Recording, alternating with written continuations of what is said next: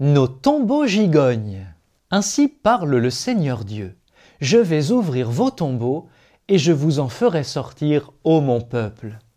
Livre d'Ézéchiel, chapitre 37, versets 12 à 14. Ce lundi, une phrase de la Bible tournicote en moi. Je vais ouvrir vos tombeaux et je vous en ferai sortir. Cette promesse de résurrection, je l'ai entendue hier à vrai dire, pour la énième fois. Le pépin, c'est qu'on s'habitue. Difficile de garder l'enthousiasme des premiers jours, d'entretenir la joie exubérante de ces femmes qui de bon matin furent pressées d'aller répandre la nouvelle. Vite Allez dire à ses disciples, il est ressuscité d'entre les morts. Et puis, chaque dimanche, c'est pareil, chaque hiver aussi, avec le carême qui revient et au bout du tunnel, la lumière de Pâques. Mais voilà qu'aujourd'hui, la musique s'emballe. Vos tombeaux, vos tombeaux.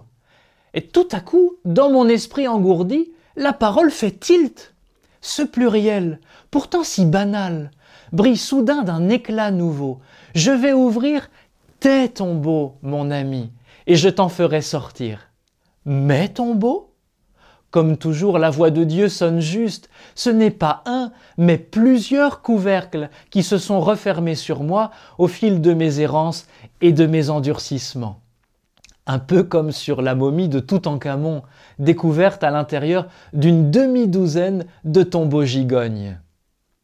En clair, il faudra du temps pour ouvrir toutes ces boîtes et délivrer l'enfant de Dieu qui repose au fond de moi.